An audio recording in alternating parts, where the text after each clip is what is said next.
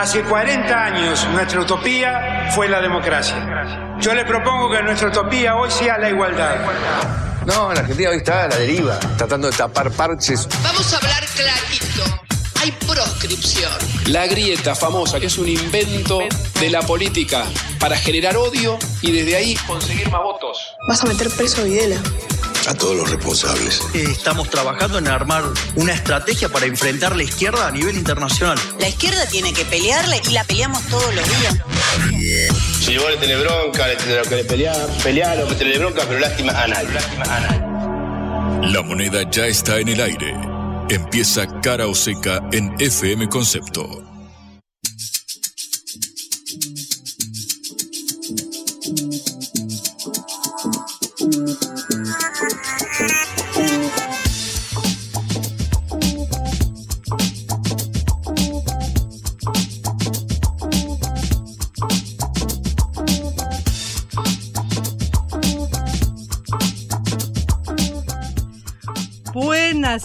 Tardes en una tarde ajetreadísima, llena de noticias, llena de intrigas, llena de declaraciones políticas, llena de manifestaciones. Empieza Cara Seca, esta producción de la Agencia Internacional Sputnik.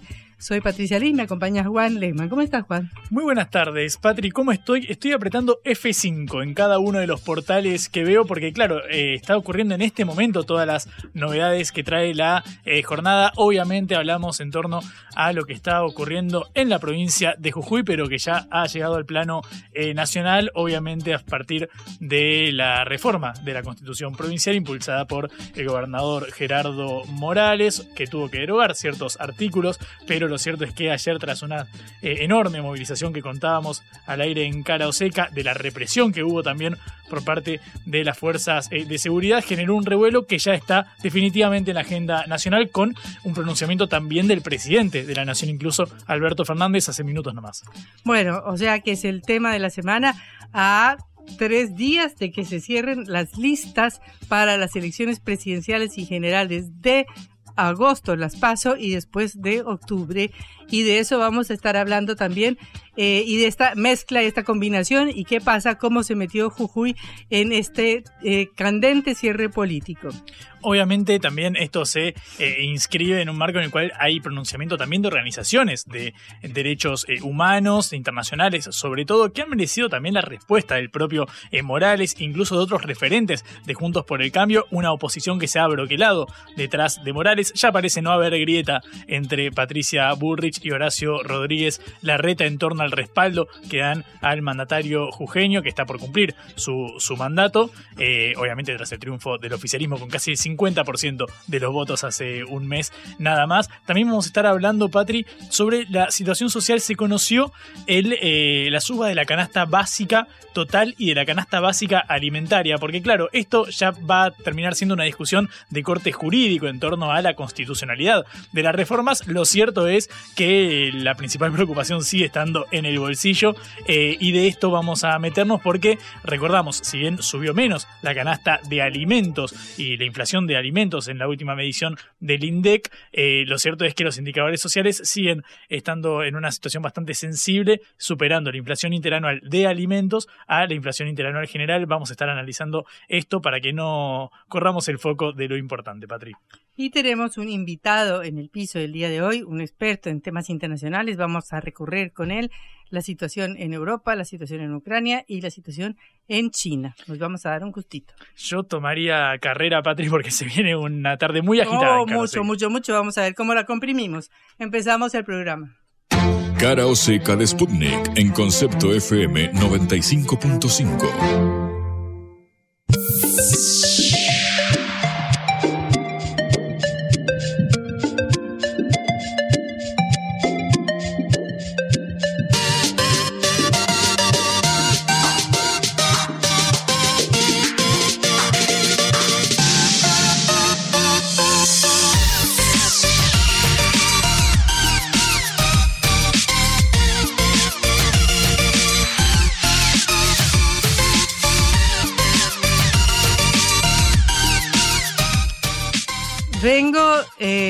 de pasar por la movilización que hay acá a pocas cuadras, Juan. Eh, estuvimos eh, presentes en este acto de unas 20 mil personas, bastante grande para ser hoy el primer día de la semana laboral, para hacer una mediodía, media jornada de la ciudad de Buenos Aires, frente a la Casa de Jujuy, que es la representación de la provincia de Jujuy acá en la ciudad, en la cual eh, había muchos sindicatos, ATE, eh, las organizaciones sociales, sindicatos que pertenecen a la Central General de Trabajo, organizaciones sociales y de izquierda y referentes políticos importantes también de eh, la Argentina que estaban presentes para manifestar eh, su protesta contra la represión que hubo en eh, la ciudad de San Salvador de Jujuy el día de ayer. Eh, de hecho, ya Jujuy logró instalarse como el tema central de campaña electoral a tres días de que se cierren las listas. Esto se ha provocado un pico de confrontación y de polarización como no se había dado hasta el momento. Veníamos hablando de la extrema eh, disgregación de la campaña electoral, de que había tres tercios del electorado y otro tercio más, o no sé qué cuál, si sería un tercio agregado o qué, de, de indecisos o de posibles voto en blanco como ha sido o como sucedió hace dos años y como sucedió en el 2001. Es decir, venimos hablando de una indefinición tremenda en las elecciones de parte del bloque oficialista, de la parte del bloque de la oposición. Pero esto ha puesto como las cosas como blanco sobre negro, como siempre pasa con estos hechos sociales y políticos que que ponen a los políticos a ubicarse y a diferenciarse claramente los unos de los otros. Y eso es lo que está pasando a partir de ayer, en donde los dos bloques fundamentales de la campaña electoral, que son Juntos por el Cambio y Unión por la Patria, han sacado definiciones categóricas alrededor de lo de Jujuy. Eh, Juntos por el Cambio, en donde se ha producido una desaparición de las palomas, es decir, Horacio Rodríguez Larreta, el candidato que lucha por la posición presidencial frente a Patricia Bullrich y que venía manteniendo una posición dialogada, de que todo hay que conversar, de que todo hay que negociar, de que no, no van bien los extremos, de que no va bien el acuerdo con el eh, economista de la libertad avanza Javier Milei, y de pronto Horacio Rodríguez Larreta se ha visto absolutamente pegado a un bloque que dirige categóricamente Patricia Bullrich, eh, apoyando, digamos, a el gobernador Gerardo Morales, que, entre otras cosas, suena como el candidato a vicepresidente de Horacio Rodríguez Larreta. De manera que eh, esto es un hecho político muy importante, porque de pronto como que desapareció el centro de la política. Hasta ayer hablaban todos del centro, el centro, el centro, y hoy como que ese centro no existe más.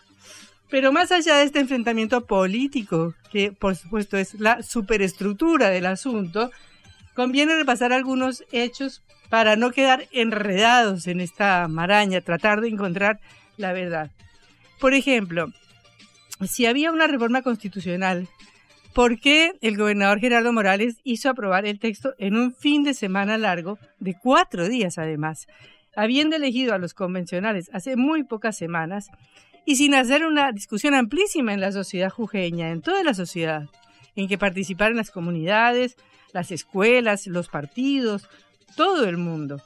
Más aún cuando en Jujuy, como hemos venido repitiendo y no nos cansaremos de repetir, está uno de los recursos fundamentales de la Argentina, que es el litio.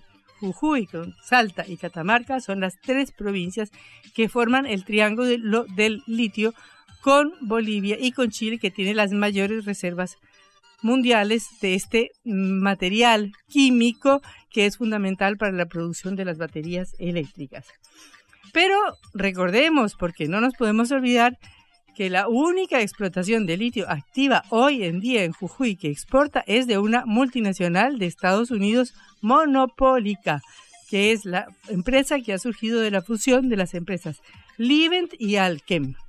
Y recordemos que por la Constitución, por la reforma constitucional de 1994, en pleno apogeo del neoliberalismo, se le entregó a las provincias el control de los recursos naturales, de manera que son las provincias las que negocian con las multinacionales extranjeras. Todo esto ha debido ser una materia de discusión constitucional.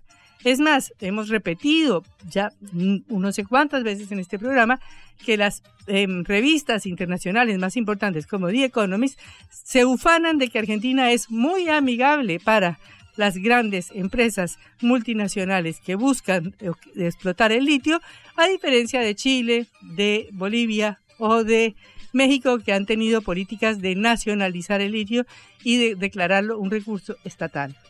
De manera que estas son cosas importantes para discutir en una constitución que no se discutieron, porque se fue, se aprobó de la noche a la mañana en menos de los días que tenía para aprobarla. Tenía 90 días y se aprobó, creo que, si no estoy mal, en 25 días.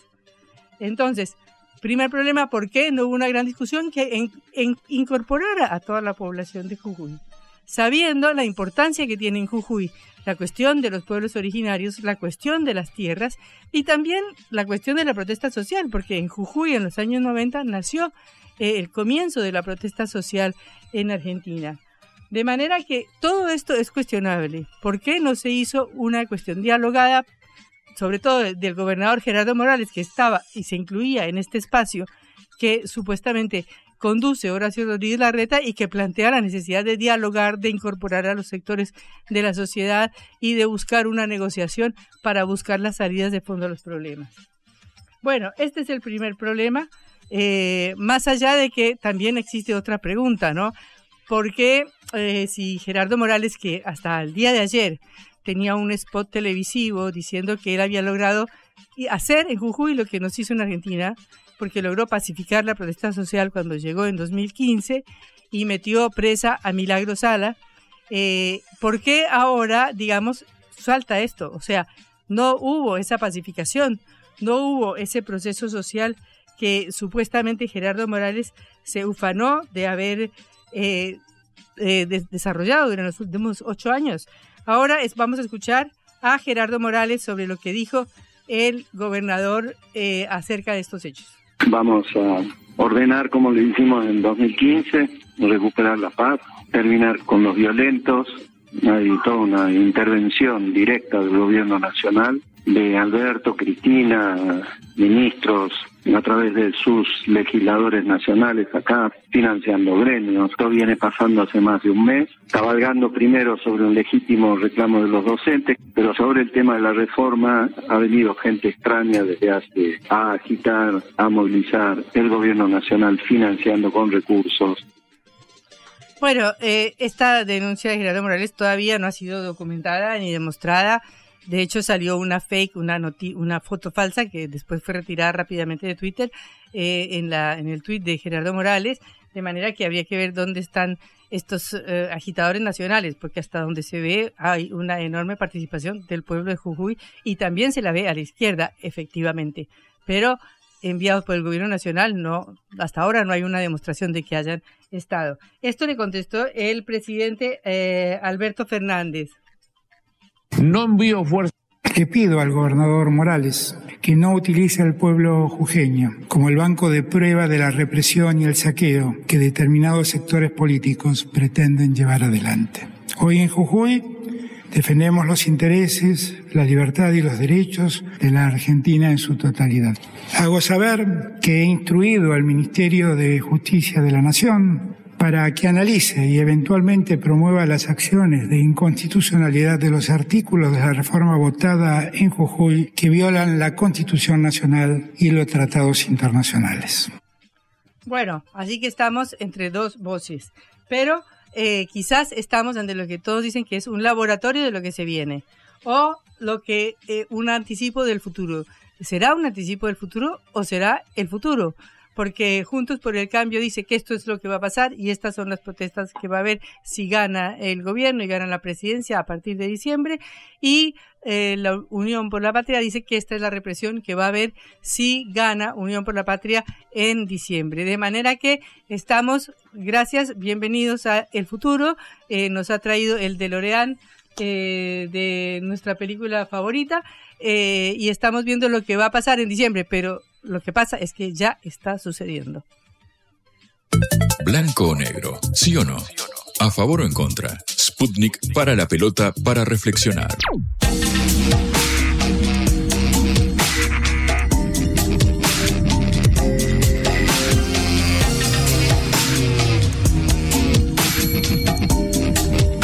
No podemos dejar de hablar de este tema.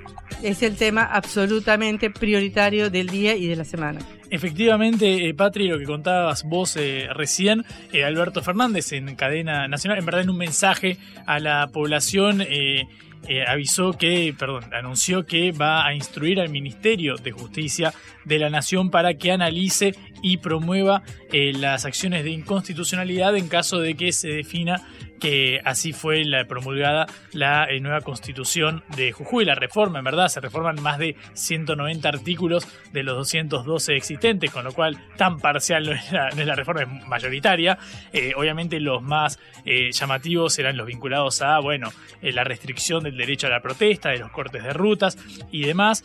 Como sabemos, y Alberto eh, Fernández, gracias a este, después de este mensaje se dio la congregación frente a la casa de Jujuy, acá a poquitas cuadras de la radio en la ciudad eh, de Buenos Aires. Ahí estaba Gabriel Catopodis, el ministro de Obra Pública de la Nación, con quien hemos hablado en este programa la semana pasada, y esto nos decía acá en diálogo con Caro Seca. Gravísimo lo que ocurrió, lo que ocurrió, gravísimo lo que pasó y sufrió el, pueblo de Jujuy en este fin de semana de represión absolutamente injustificada y bueno, la decisión de, un pueblo, de una comunidad que quiere vivir en paz, pero también quiere vivir con dignidad, que no quiere atropellos, que no quiere constituciones que les que quiten derechos, que no quiere salarios humillantes y que quiere pelear por, por, su, por su dignidad.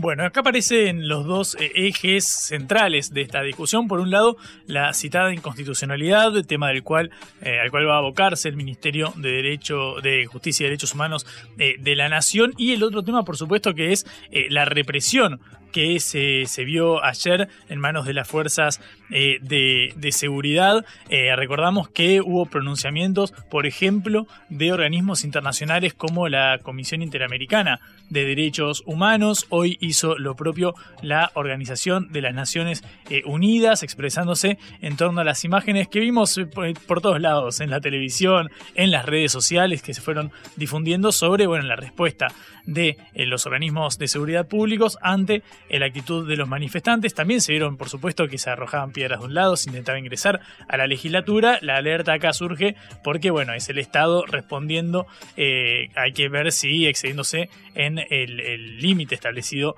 para estos casos. Hubo imágenes, hubo testimonios, por ejemplo, de gente que decía que autos no identificados eh, de la policía, es decir, autos de, de particulares, eh, detuvieron gente sin identificarse como, como fuerzas de seguridad. Está el testimonio de este eh, turista joven que estaba visitando Jujuy por el fin de semana largo y fue apresado por las fuerzas de seguridad. Él dijo no tengo ningún vínculo con esta manifestación. Obviamente, aún así, si lo tuviera, tampoco se justifica que lo detengan simplemente por pasar por ahí. Bueno, lo cierto es eh, que ahora Alberto Fernández en sus redes sociales dice insto de forma definitiva al gobernador de Jujuy, Gerardo Morales, a cumplir con los estándares internacionales en materia de derechos humanos.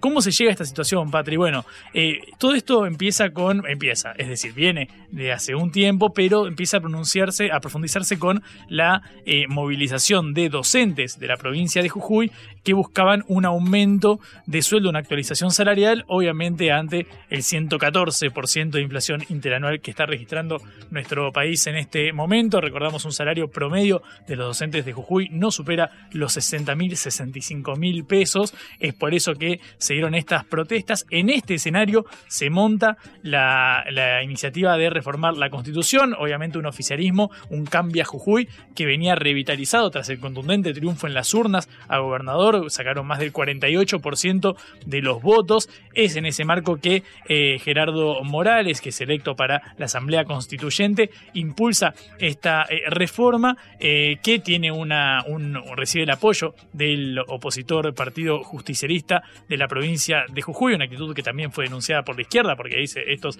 se hacen los opositores y están haciéndole el juego al partido de Gerardo Morales. Los tres puntos más polémicos, si se quiere, es, bueno, por un lado la restricción al derecho de protesta, por otro lado una iniciativa que finalmente fue derogada, que era eh, finalmente la de eliminar las elecciones intermedias, las elecciones legislativas, y que fuera la fuerza electa a gobernador, digamos, quien triunfara en las elecciones eh, ejecutivas la que finalmente tuviera la mitad más uno de los escaños en, en la legislatura. Hay otros, hay otro ruido vinculado al litio y bueno, el derecho de las comunidades originarias eh, sobre esas tierras. La constitución buscaba por ejemplo, establecer que tuviera que probarse los derechos de propiedad, de titularidad, y claro, muchas comunidades no tienen estos papeles pese a que residen en esas zonas eh, desde antes incluso de que se fundara el eh, país. Bueno, finalmente esto es el contexto en el cual se inscribe. Eh, hubo más de 170 personas que resultaron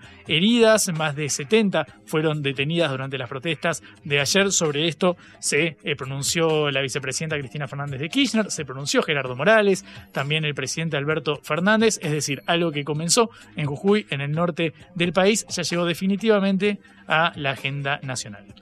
Estamos en línea con Sergio Abrevaya, presidente del partido Generación para un Encuentro Nacional, GEN Legislación, legislador porteño de Juntos por el Cambio. Eh, Sergio, un gusto recibirlo. Queremos saber, eh, lo primero en lugar lo saludo, Patricia Lee Juan Lehmann desde Caroseca y queremos preguntarle su opinión sobre lo que está sucediendo en Jujuy.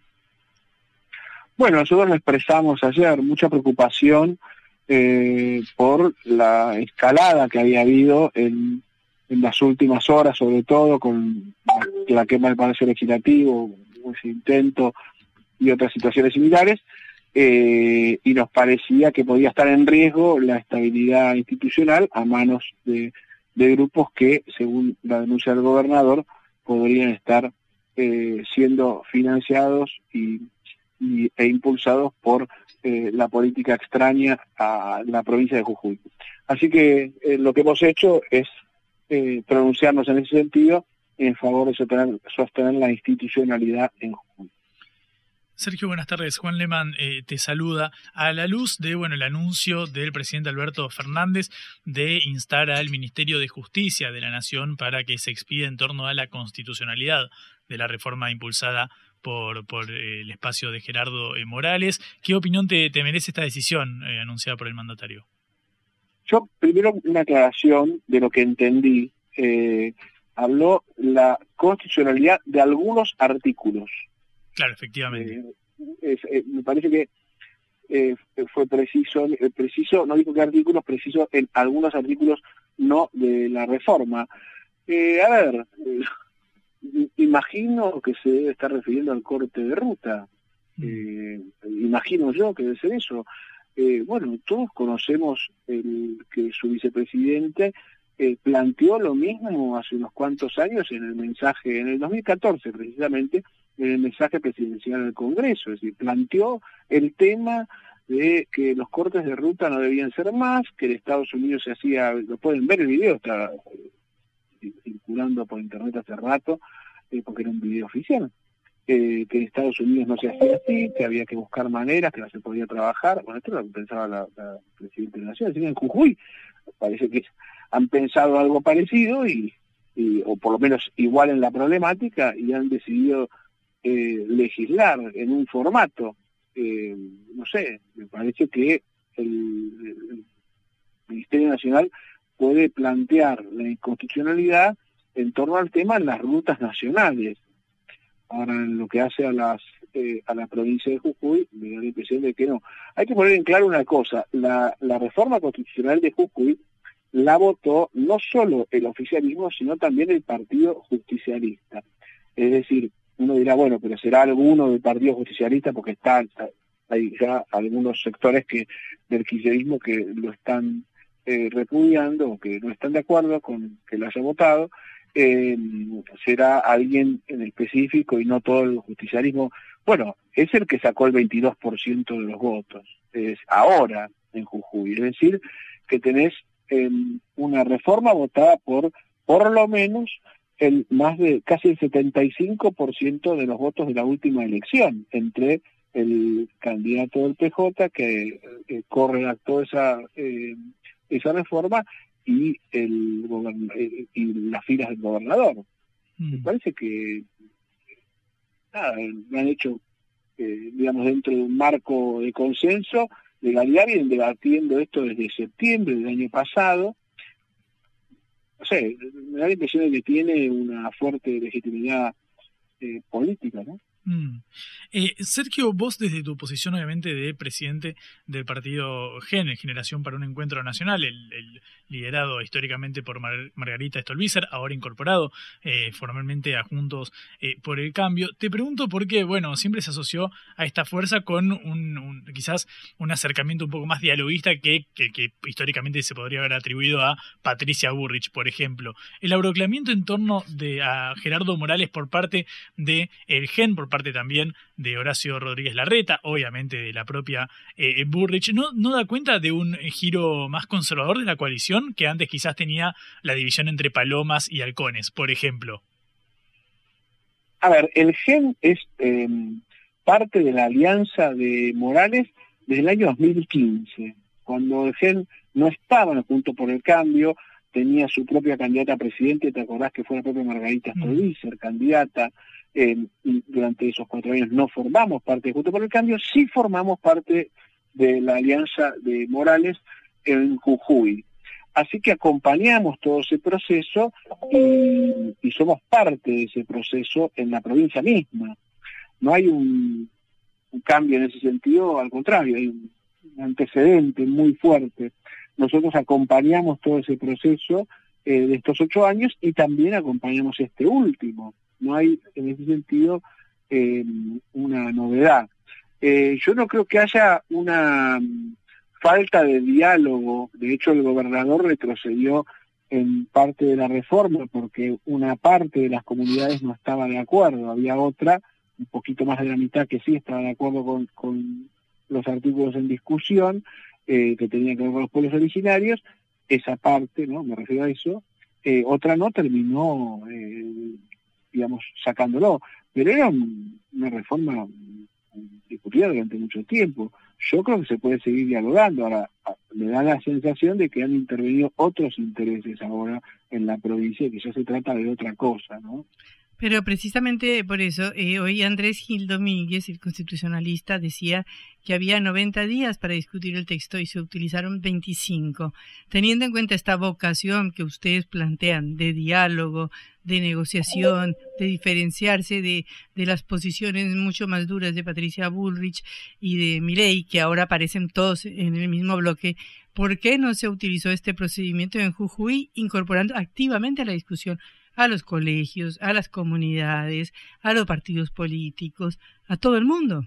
Porque eh, la legalización, sí, se votó en el sentido de que se votaron los, diputados eh, constituyentes en las elecciones, pero no se discutió ampliamente en, en la población de Jujuy. Pero yo no estoy de acuerdo con lo que está diciendo. Este es el, el primer punto. Eh, te insisto en esto, si los que sacaron el 70% de los votos, me refiero al oficialismo y a la oposición, están de acuerdo con lo que votaron, con una reforma que viene discutiéndose desde septiembre, no desde ahora, no estos 20 días. La verdad que me parece que ha habido un consenso político. Por supuesto, no estarían todos de acuerdo, es muy difícil lograr eso. Algunos dicen que es corto igual el tiempo para la reforma de una constitución. La ciudad de Buenos Aires eh, aprobó una nueva constitución, una reforma que es de puntos eh, preanunciados y muy precisos, sino todo un texto nuevo que lleva muchísimo más tiempo, en 75 días.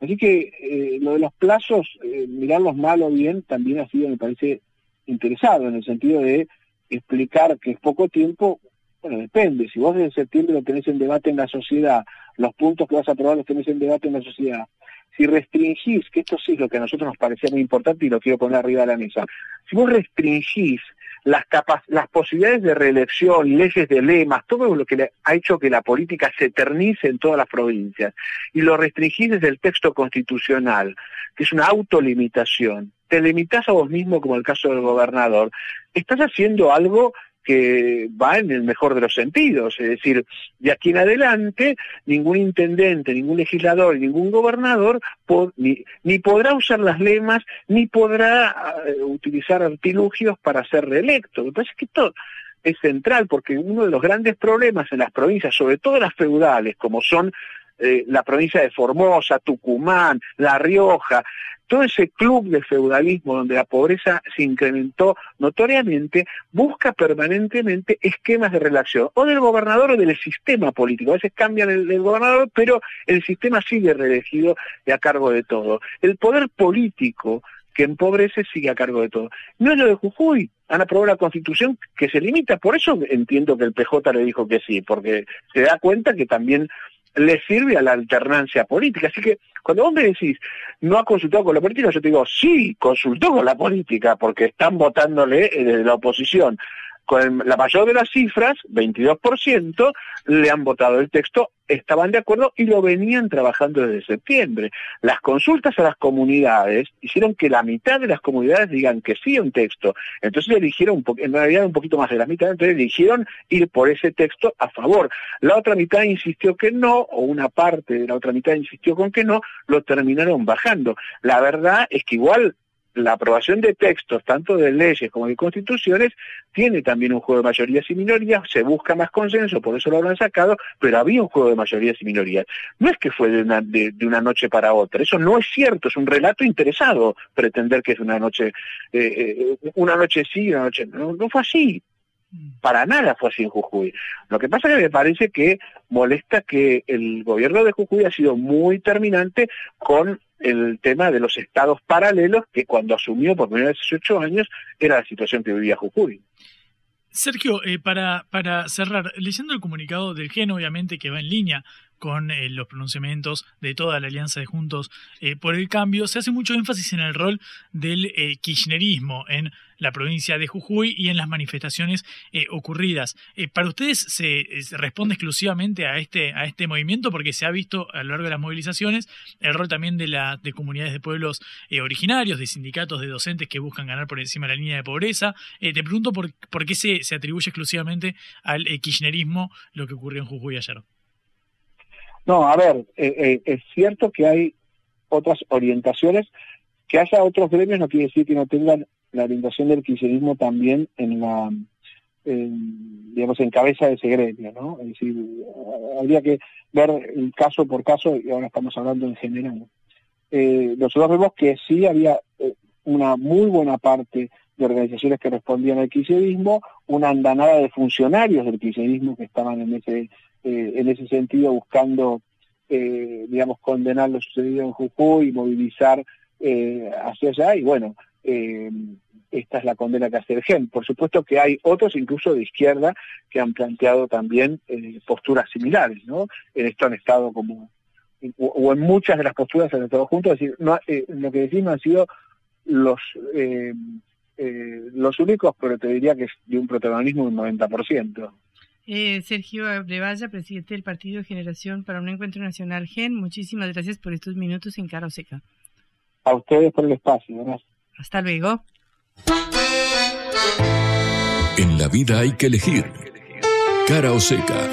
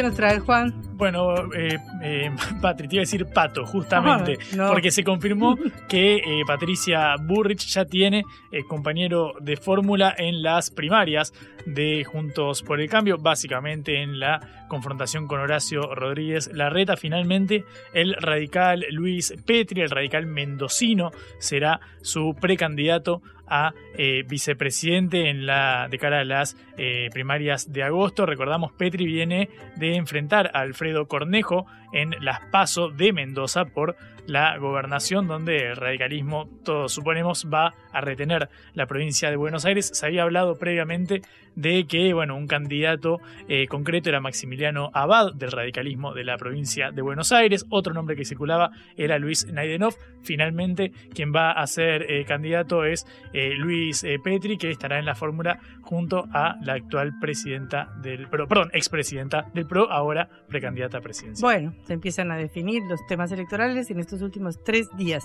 Estamos entonces con nuestro entrevistado. La vuelta al mundo en la vuelta a casa.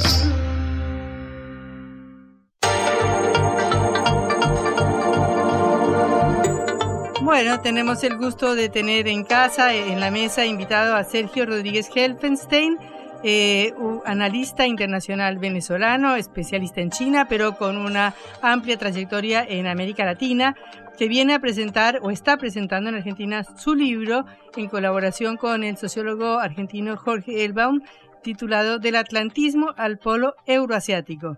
El conflicto en Ucrania como expresión de una nueva configuración global. Sergio, es un gusto tenerte en Cara o Seca, esta producción de la Agencia Internacional de Noticias Sputnik. ¿Cómo estás? Gracias Patricia, gracias por esta nueva invitación. Tú sabes que siempre es un gusto para mí estar contigo, conversar contigo y bueno, y sobre todo hablar de estos temas que, que son el, el día a día de, de, mi, de mi actividad profesional. Bueno, ilústranos, Sergio, ya que has hecho un libro que precisamente se centra en el conflicto de Ucrania.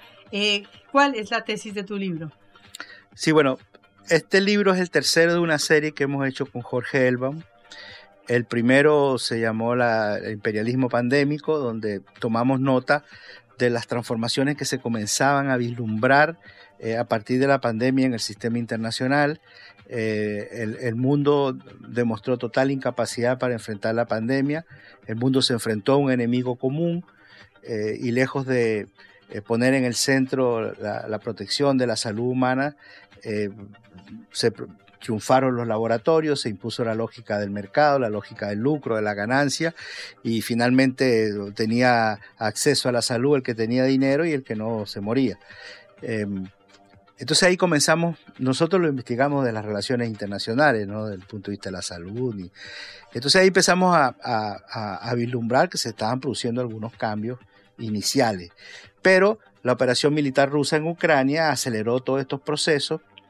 Eh, el año pasado hicimos un nuevo libro con, con, Jorge que se llamaba La OTAN contra el mundo, donde tratábamos de eh, tomar nota de las principales manifestaciones que se estaban dando con la operación militar rusa en Ucrania, no tanto analizando el hecho en sí, sino cómo esto comenzaba a tener algunas consecuencias en el sistema internacional. Y en este tercer libro de este año que estamos presentando en, en estos días, eh, ya con el desarrollo de un año, un año, 16 meses de la operación militar rusa en Ucrania, se han desarrollado, se han desatado una serie de tendencias eh, que tienen una influencia eh, bastante grande en la configuración de un nuevo sistema internacional. Hay una serie de variables y tienen carácter global porque tú comienzas a ver que esto se empieza a manifestar en Europa, se empieza a manifestar en, en, Asia, en África y de alguna manera también en, América Latina. Entonces, eh, por eso nosotros hablamos de una nueva configuración eh, global y eh, estos dos hechos que han ocurrido en los últimos años en el planeta, la pandemia y la operación militar rusa, están, teniendo una influencia muy fuerte en esta configuración. Bueno, Sergio, eh, hay otro punto que te quería preguntar, es cómo ves en este momento la situación en Ucrania misma. Bueno, eh, yo creo que se está comenzando a desvanecer el, gran, el gran mito occidental de la contraofensiva ucraniana.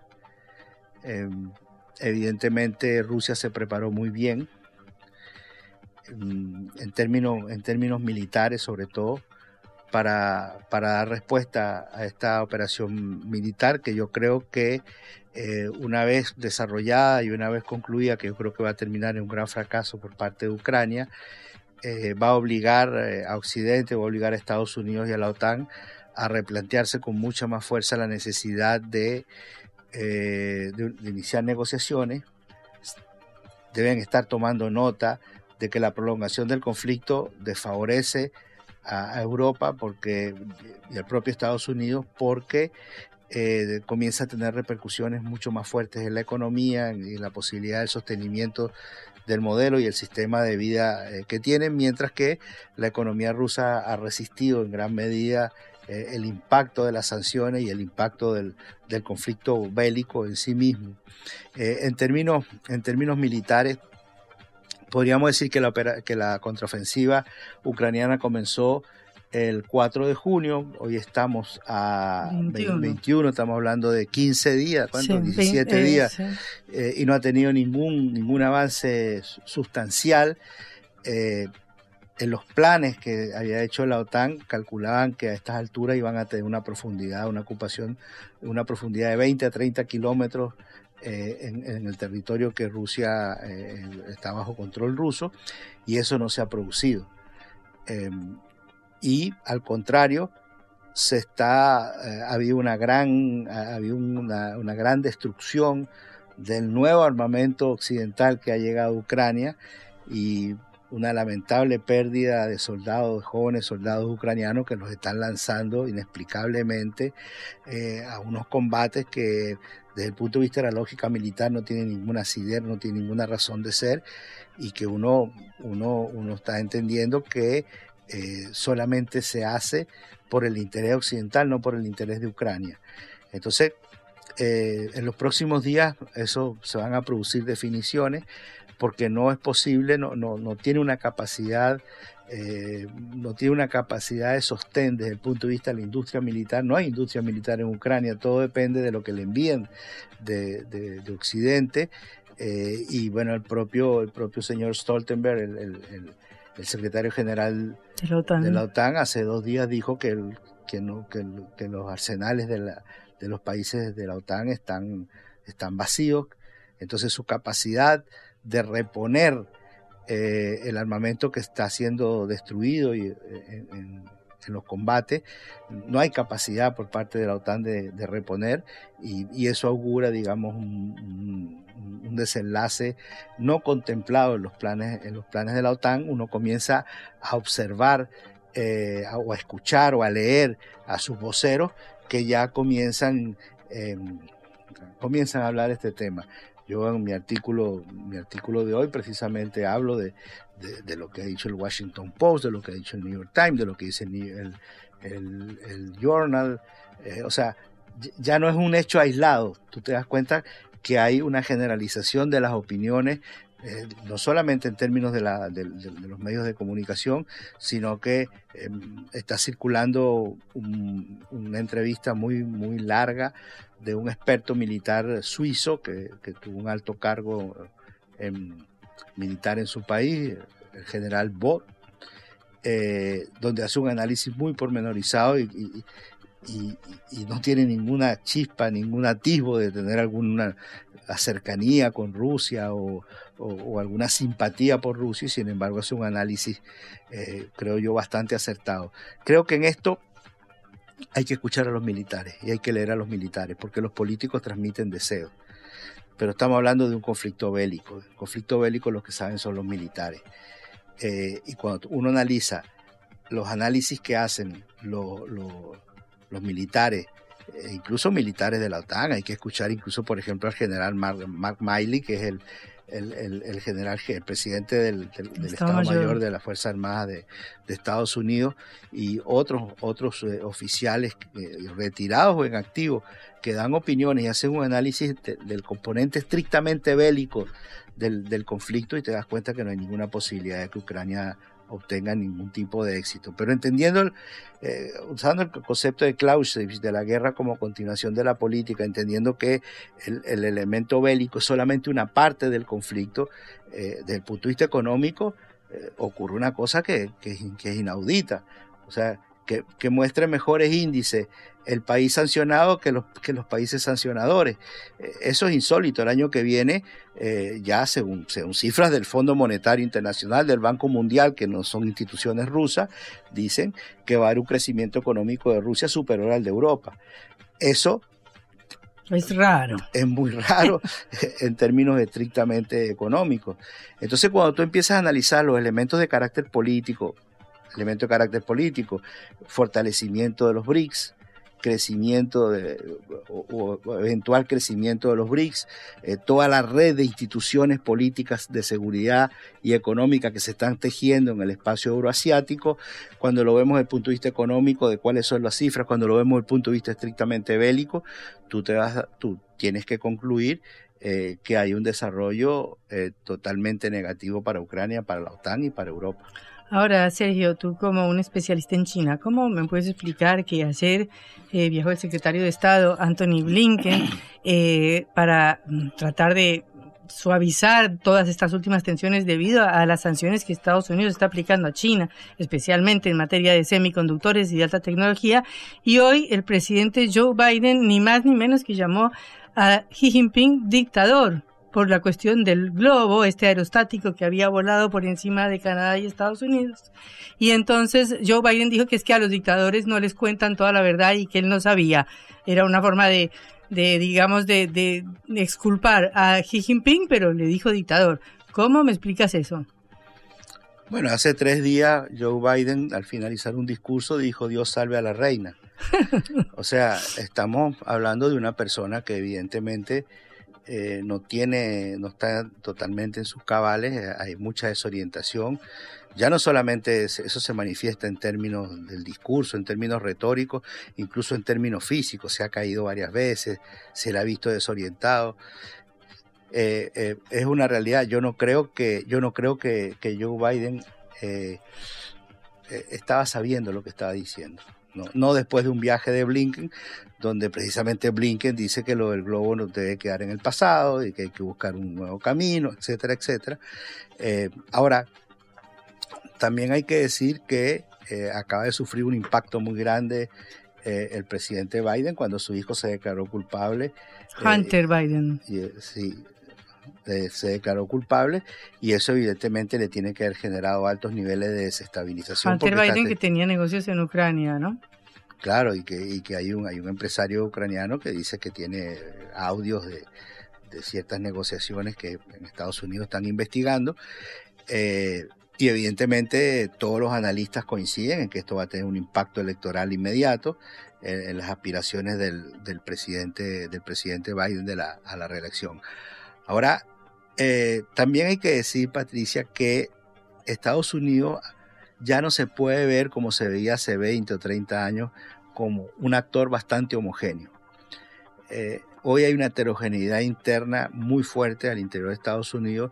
Las agencias dentro del gobierno de Estados Unidos y los líderes dentro de Estados Unidos eh, parecieran tener vida propia eh, más allá de que la política exterior en Estados Unidos eh, es, eh, es, bipartidista, que se decide de conjunto, pero evidentemente uno observa, bueno, por ejemplo, en el caso de América Latina estamos observando esta cosa insólita de que el principal actor internacional de Estados Unidos, el principal actor de política exterior de Estados Unidos en América Latina es la generala Richardson. Entonces, este, ¿Dónde está el Departamento de Estado? ¿Dónde está la Consejería de Seguridad Nacional? ¿Dónde están los entes tradicionales que hacen política exterior en Estados Unidos cuando es el Pentágono el que está tomando la batuta en la conducción de la política exterior? Entonces, se están produciendo una serie de, distorsiones en el manejo de la política eh, eh, exterior de, Estados Unidos. Eh, por ejemplo, en toda la negociación con los países árabes, se hizo a través del, del, consejero de Seguridad Nacional, el señor Sullivan, no se hizo tampoco a través del Departamento de Estado. Eh, y en el propio Departamento de Estado no hay una posición única. Están los, los, los, los diplomáticos de carrera, están los halcones. Eh, entonces, hoy tenemos que aprender a manejar a Estados Unidos como un actor heterogéneo donde no hay una posición única. Eh, tenemos, que ser, tenemos que aprender a captar eh, lo que cada grupo manifiesta y tratar de entender cuánto peso tiene ese grupo dentro de la dinámica eh, global de Estados Unidos, porque en el propio Senado, en la Cámara de Representantes, hay grupos de diferentes, incluso en un propio partido, este, te encuentras posiciones a veces hasta antagónicas. Bueno, y eso en relación con Venezuela, ¿cómo se expresa? Y relativo a las elecciones que va a haber en Venezuela.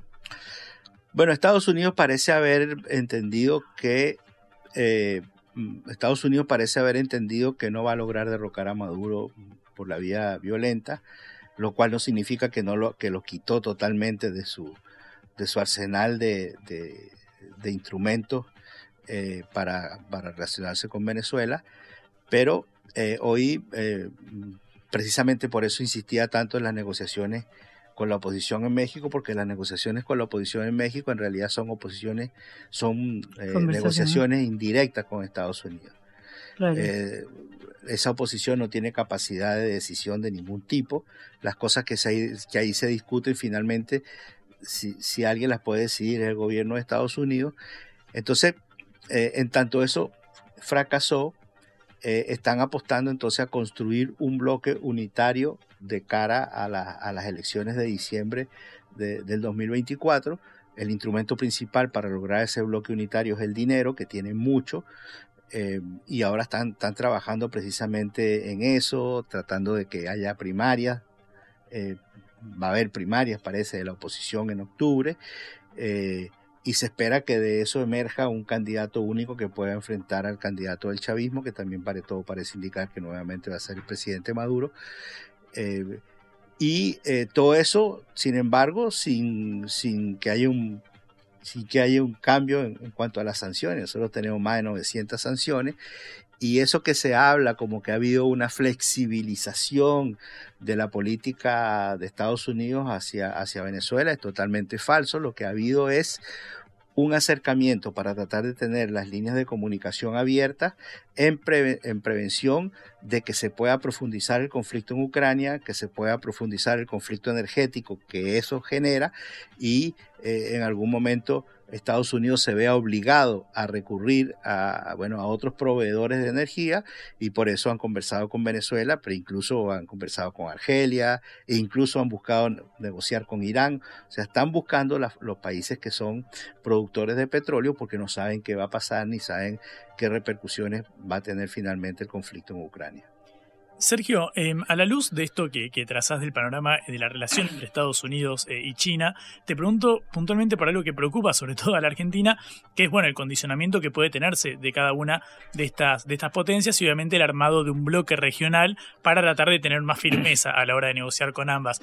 Por caso, nuestro ministro de Economía, Sergio Massa, acaba de venir de una gira por China, está planeando ahora un nuevo viaje a Washington para ver si destraba un desembolso de, por el crédito multimillonario con el Fondo Monetario eh, Internacional. Te pregunto si ves la perspectiva de que quizás desde el UNASUR o de otra conformación de un bloque regional se pueda eh, eh, presentar al, bloque sudamericano con más fuerza de lo que podría ser la negociación de cada país por separado, obviamente por más diferencias que haya entre la las posiciones objetivas de cada uno de los países y los condicionamientos que tengas. ¿Ves posible que este fortalecimiento de un bloque regional ayude a, este posicionamiento internacional? No hay otro camino. No es posible. Ni siquiera Brasil, que es la economía más importante eh, de América Latina y el Caribe, puede, puede ir al mundo solo. Tiene que ir de la mano de un bloque sudamericano o latinoamericano como es CELAC. Em, es la única manera en que nos presten atención, como un bloque, eh, como un bloque regional. Ya tenemos, ya logramos cierta credibilidad como CELAC, eh, existen los foros China-CELAC, o sea, China ha aceptado que somos un bloque.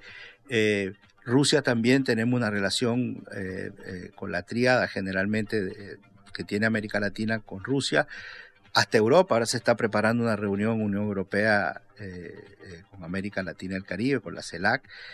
Eh, el, que, el que no nos acepta es Estados Unidos.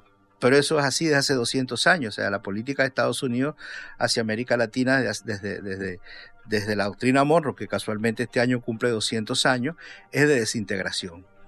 Entonces, nunca, en ese sentido, los chinos no apuestan a la desintegración, solo que hay que mostrar el bloque integrador. Si, si, si alguien quiere ir a China, si algún país quiere ir a China a mostrarse individualmente, lo van a recibir y van a buscar eh, elementos comunes, posibilidades de cooperación, eh, eh, intereses comunes para negociar desde esa perspectiva. Pero acuérdate que en China, por su dimensión, también le importa la dimensión. Si tú le ofreces, no sé, 100 mil toneladas de carne, le va a interesar, pero si tú le ofreces un millón de toneladas de carne, le va a interesar más negociar en ese plano. entonces nosotros tenemos que resolver un problema que es nuestro que es de tener las oligarquías más retrógradas del planeta. Eh, en África se ha logrado avanzar en los mecanismos de integración, en Asia también, en Europa tiene la Unión Europea, y nosotros no podemos. Y nosotros no podemos porque tenemos una oligarquía subordinada completamente a Washington que juegan el papel de la desintegración. Entonces fíjate que nosotros logramos avanzar en los primeros 15 años de este siglo y después retrocedimos y ahora estamos nuevamente en otras condiciones, en condiciones distintas, tratando nuevamente de avanzar hacia, hacia la construcción eh, de bloques que, que, tienen, que tenemos que aprender a, entender que, tienen, que no tienen que ser bloques homogéneos. Tenemos que empezar a, entender nuestra diversidad, nuestra heterogeneidad y construir desde la diferencia, no desde la igualdad. Eh, pero, pero yo creo que América Latina y el Caribe no tienen ninguna opción de participar, de tener un protagonismo incluso en el mundo del mañana si no actúa de conjunto. Sergio, muchísimas gracias por estos minutos en Caro Seca y esperamos tenerte otra vez por acá con más tiempo cuando vengas a presentar otro libro. Cuando quiera, Patricia, siempre estoy eh, a tu disposición, siempre un gusto conversar con ustedes. Muchas gracias. Bueno, era Sergio Rodríguez Gelfestein, analista eh, venezolano que está en Argentina presentando su libro, escrito en colaboración con el sociólogo Jorge Elbaum. Eh, bueno, se nos acabó el tiempo, lamentablemente, una jornada muy intensa. Eh, recuerden que nos pueden volver a escuchar por sputniknews.lat. Juan, nos despedimos. Como siempre, agradeciendo a Celeste Vázquez y Tomás Chenlo en la operación de este envío y a Augusto Macías, como cada día del otro lado del vidrio, conectando cada una de las entrevistas que tenemos el placer de presentarles. Hasta la vuelta de mañana jueves, que es casi viernes. Hasta luego. Vamos a hablar clarito. La guerra contra las drogas ha fracasado. Se ha producido un genocidio en mi continente. Tenemos nosotros que plantar una sola voz, y que América Latina el Caribe le diga a los Estados Unidos de Norteamérica no más golpismo. Y se aplica lo que decía Tolstoy, un gobierno que no procura la justicia no es más que una banda de malhechores. Qué cosa rara que diga gracias a la vida a pesar del dolor, porque mi hija dio la vida sabiendo que había que cambiar. La vi ahí que, brillaba, que sobresaltaba en ese estadio hermoso y no lo pensé y, y la fui a besar. La vida está llena de tropezones y de fracasos, pero es hermosa. Cara seca